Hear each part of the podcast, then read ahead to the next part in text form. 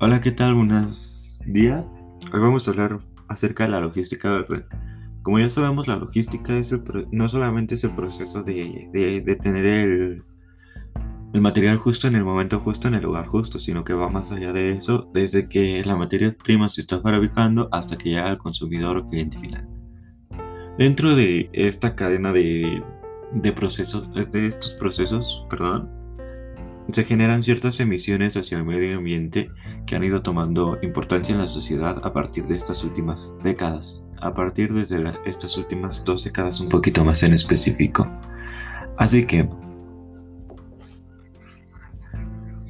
las empresas han optado por, por energías más limpias para sus procesos, tal es el caso, el caso de Bimbo, perdón, que ha mudado sus camionetas a algunas eh, a coches eléctricos que generan mucho menos emisiones y que son mucho más amigables con el medio ambiente.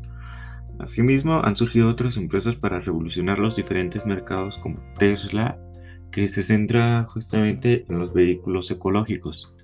Bueno, eléctricos, perdón, pero que son más amigables con el medio ambiente, que ahora nos han demostrado que tienen más potencia que un coche de combustión interna. Esto quiere decir que estos ya están quedando obsoletos, los de combustión interna.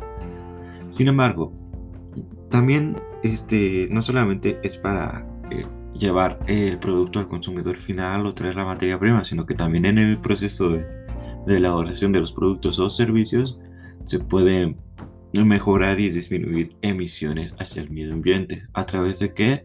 De las energías limpias, la energía eólica, la energía hidráulica, la energía solar. Algunas son menos factibles con otras dependiendo el ecosistema en el que la, en que la empresa se encuentre. Y con ecosistema me refiero a el bioma en donde está situada la empresa. Por ejemplo, no es lo mismo tener una granja de paneles solares aquí en Toluca que tenerla en Puebla o en Sonora, donde las planicies son mucho más amplias. Aquí conviene un poquito más la energía eólica, por así decirlo.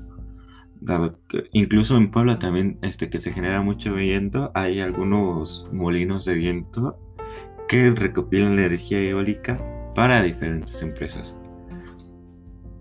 Lamentablemente eh, se han puesto impedimentos por diferentes puntos de vista en diferentes regiones del mundo, no solo en México, que siguen confiando en el carbón y en las emisiones. Anteriormente lo habíamos visto en Estados Unidos, donde este tachó ciertos tratados como de inadecuados, ah, obsoletos, cuando hemos visto que el carbón realmente es lo obsoleto, que genera menos energía y que es más dañino y más costoso que las energías limpias. De por sí, extraer el petróleo para poder generar eh, gasolina para los vehículos es muy costoso. Después el transportarlo a las refinerías a medio al otro lado del mundo y después refinarlo y llevarlo por último a a las gasolineras, por así decirlo, es un proceso muy costoso y que genera emisiones. Y dado que los barcos no están regulados, más bien el mar no está regulado por organizaciones, eso genera eh, que los barcos eh, utilicen el combustible más barato, generando las peores emisiones.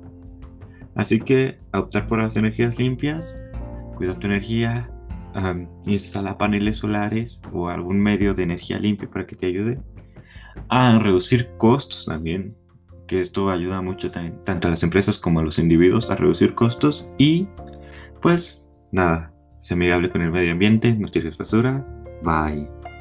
Ay, no contamines el agua, no la desperdicies.